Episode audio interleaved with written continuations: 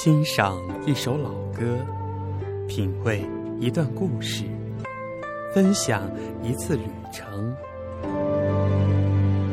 这里是 FM 八五零幺三，指尖流年陪你一起度过。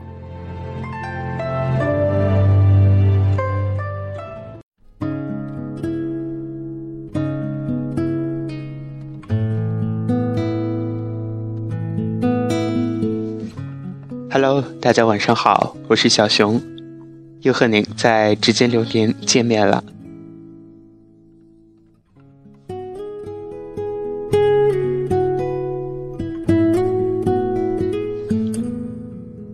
想问大家一个问题，不知道爱在大家心中的定义是什么呢？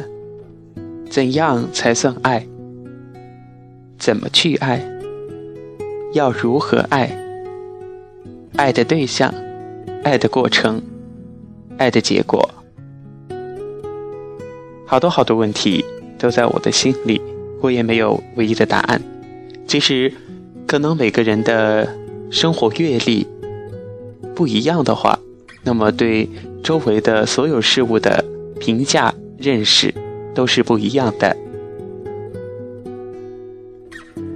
那么在今天要跟大家分享的这首经典歌曲呢，就有一个是关于爱的代价。好了，我们一起来欣赏张艾嘉老师的这首《爱的代价》。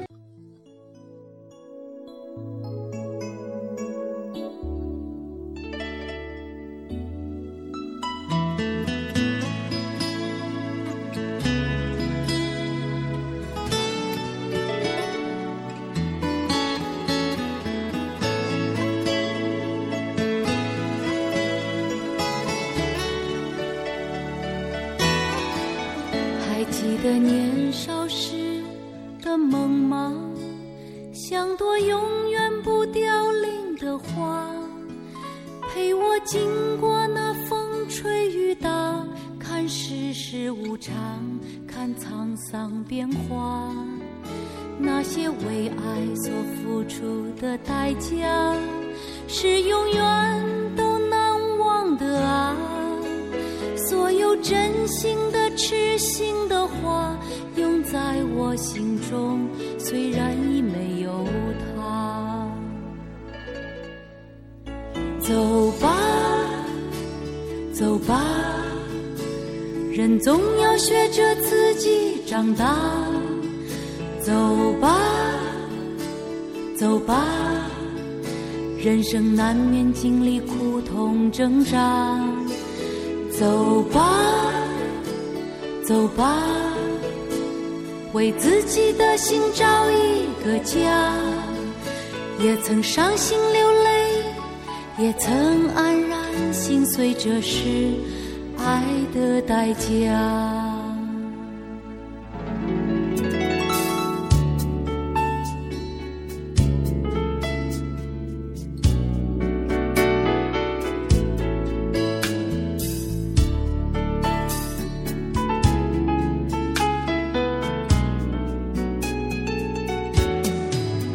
也许我偶尔还是会想他，偶尔难免会惦记着他，就当他是个老朋友啊，也让我心疼，也让我牵挂。只是我心中不再有火花，让往事都随风去吧。所有真心的、痴心的话，仍在我心中，虽然已没有他。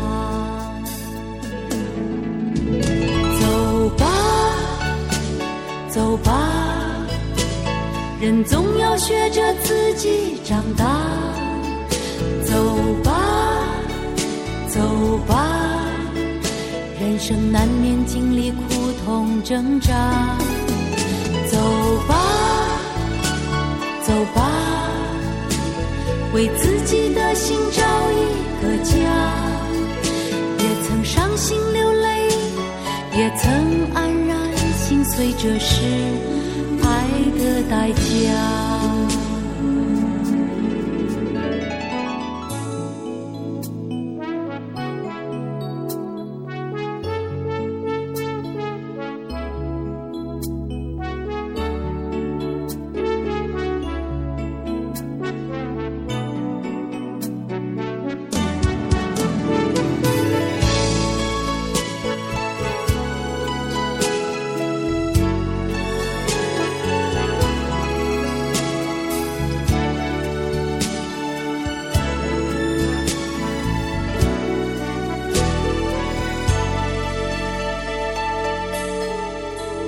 走吧，走吧，人总要学着自己长大。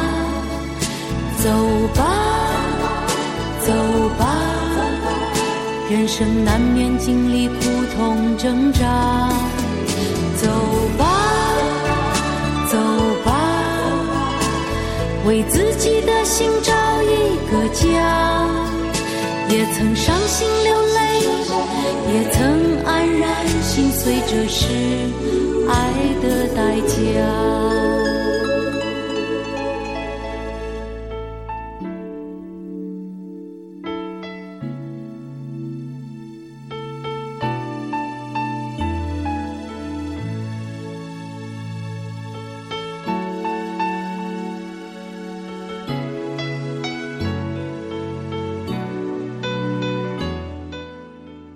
不知道，亲爱的你，在这首歌中听出了一些关于爱的什么答案呢？歌曲已经播放完了，但是小熊还有想跟大家分享的一些感受。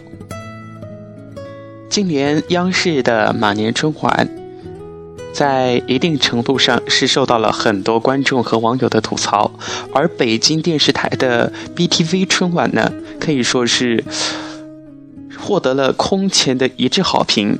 在 BTV 北京春晚的这个晚会过程中，有这样一个节目，那就是北京电视台曾经举办的《最美和声》中间的一位参赛选手。虽然他没有夺得冠军，呃，但是后来跟其他选手一起回来，带着他已经满了一百天的他的儿子回到了演出的现场。然后另外他们又请了一位已经两位都。呃，请了一对，两位都已经年龄过百的老人，爷爷一百零五岁，奶奶一百岁，然后奶奶在除夕当天，就是说了这样一句话：“我要一直为你梳头。”当即当时主持人就说了这样一句话：“过了一百天的婴儿，这个新生命的迎来，这是爱。”请到百岁老人相敬如宾，这也是爱。其实，爱没有那么多，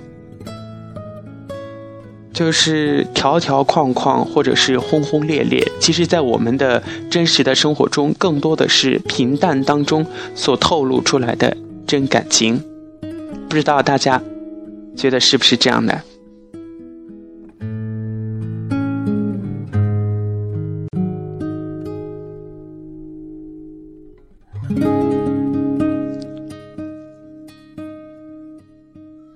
小熊接下来要跟大家分享的这个故事，叫最感人的，并不全是苦难。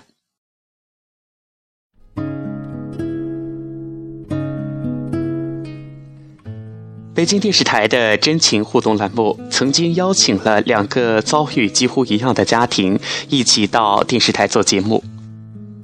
这两个家庭中的女主人都瘫痪了。第一个家庭的丈夫和妻子。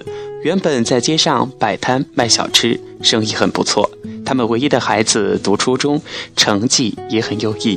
可是无情的病魔将幸福从他们家中赶走了。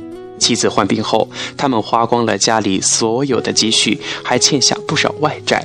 为了不拖累这个家，妻子几次想要自杀，丈夫害怕妻子寻短见，整天与妻子寸步不离。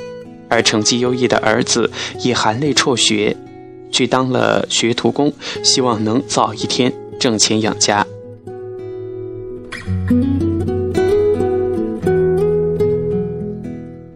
节目中，丈夫在说起自己的遭遇时泣不成声。他希望能获得社会的帮助，让大家能够帮助他们重新把这个家庭建立起来。第二个家庭中的丈夫原本是一家工厂的职工，为了照顾妻子呢，他不得不辞去工作，给妻子治病，让家里欠了不少的债。懂事的儿子要辍学去打工，可父母却坚决不同意。爸爸悄悄说：“如果你不练书了，你妈会觉得连累了你，心里会更加的难过。你是咱们家最大的希望啊！现在，虽然现在虽然过得苦点儿，等将来。”你找到了好的工作，咱们不就翻身了吗？再说家里还有我呢，咱们两个男人，这个时候需要坚强起来呀。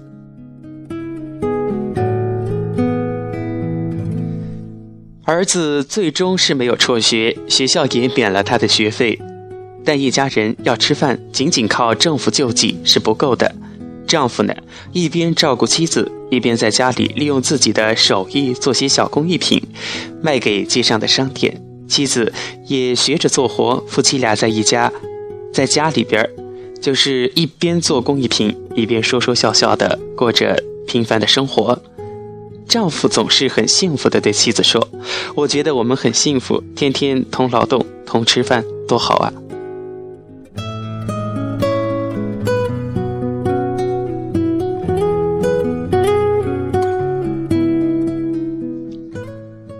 期间，丈夫还学会了按摩，妻子在他的按摩和照顾下，双腿呢也渐渐有了知觉。在刚开始我们说了的，就是这两个家庭啊。两位女主人公都是有瘫痪的。第二个家庭呢，在这个丈夫的，呃鼓励下，还有丈夫的按摩下，这个瘫痪的女主人公是可以站了起来，双腿有知觉。他的妻子在拐棍的支撑下练习行走。他说：“尽管医生说过我的双腿不可能再恢复，但是我还是想看看能不能创造奇迹。他们虽然困窘，但他们对未来。”充满了信心。他们带着泪水和笑容讲述自己的故事，整个过程没有说过一句话，就是去求那些企业帮助的话。谈到来电视台做节目的目的，丈夫说：“我们希望那些和我们一样有着不幸遭遇的家庭，看了节目之后能够坚强起来。”只要我们自己不垮，再大的坎儿也能够迈得过去。俗俗话说，人生没有过不去的坎儿嘛？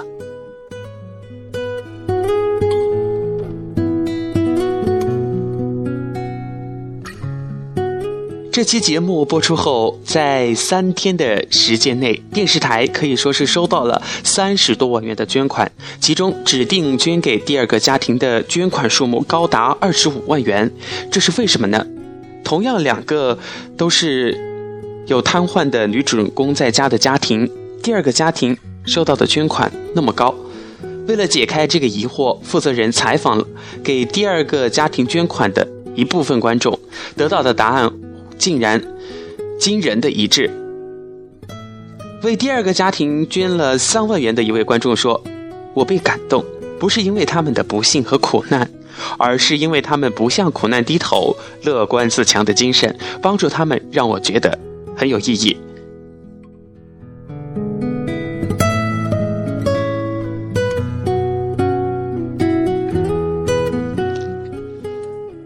生活也是这样，我们在面对遭遇不幸的人的时候，之所以被感动，是因为他们面对苦难时所表现出来的从容。乐观和自立自强。如果我们自己已经在苦难中趴下，谁还有信心帮助你呢？苦难不是接受别人帮助的资本，只有对生活不失去信心，才能赢得未来。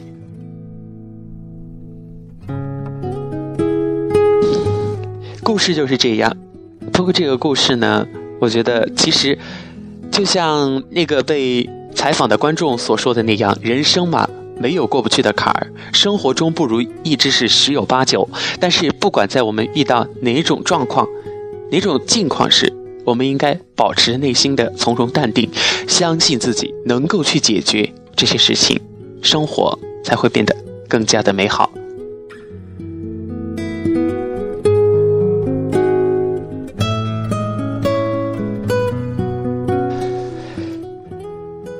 人在旅途，青葱岁月，我们一起走过。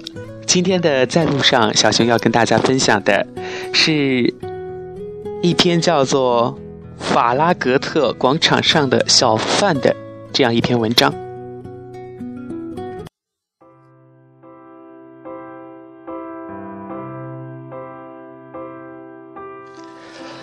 二零一零年的十月三号啊。华盛顿邮报头版刊登了卖卷饼的小贩卡洛斯的故事引引起了各方的巨大关注。原来，平凡而卑微的人也能够赢得无限的尊重。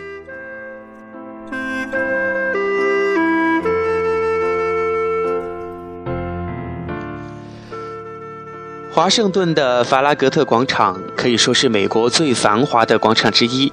广场上有一个小摊贩叫卡洛斯，他在这儿摆摊已有二十多年了。一年四季，无论刮风下雨，卡洛斯都会准时出摊。他经营的早餐很简单，那是他独创的一种卷饼。顾客们品尝到他的卷饼，总是赞不绝口的。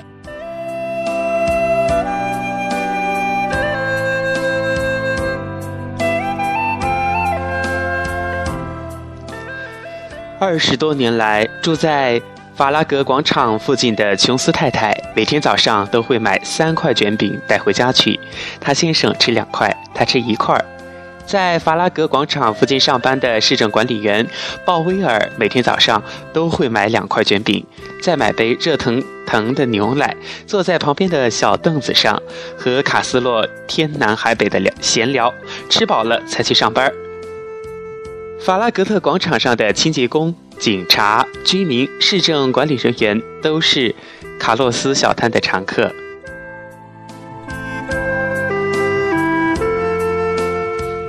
法拉格特广场上一家五星级大酒店的老板要高薪聘请卡洛斯到他们酒店上班，卡洛斯婉拒了。他说。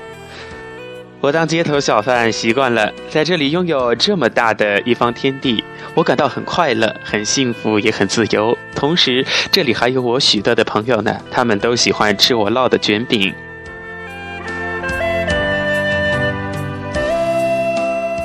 没想到，二零一零年十月一号这一天，卡洛斯却没有准时出摊。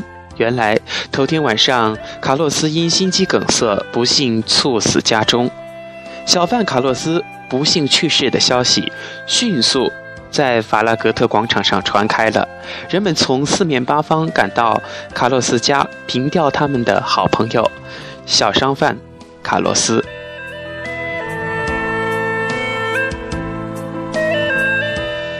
二零一零年十月三号，《华盛顿邮报》头版刊登了小贩卡洛斯的故事和他的离去。法拉格特广场上的小贩卡洛斯，早已成为人们生活的一个重要组成部分。那种世俗、那种世俗里的生活，是谁也离不开的。没有小贩卡洛斯，就没有法拉格特广场的繁华与热闹。他烙的卷饼飘香了整个法拉格特广场，他给人们的生活带来方便和快乐。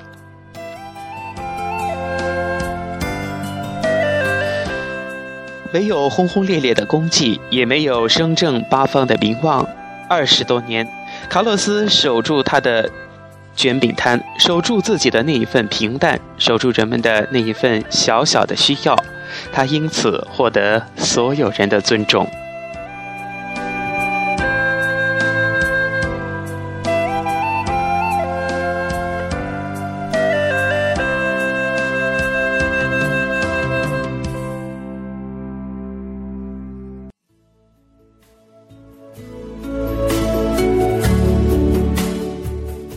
青春好时光，同行在路上。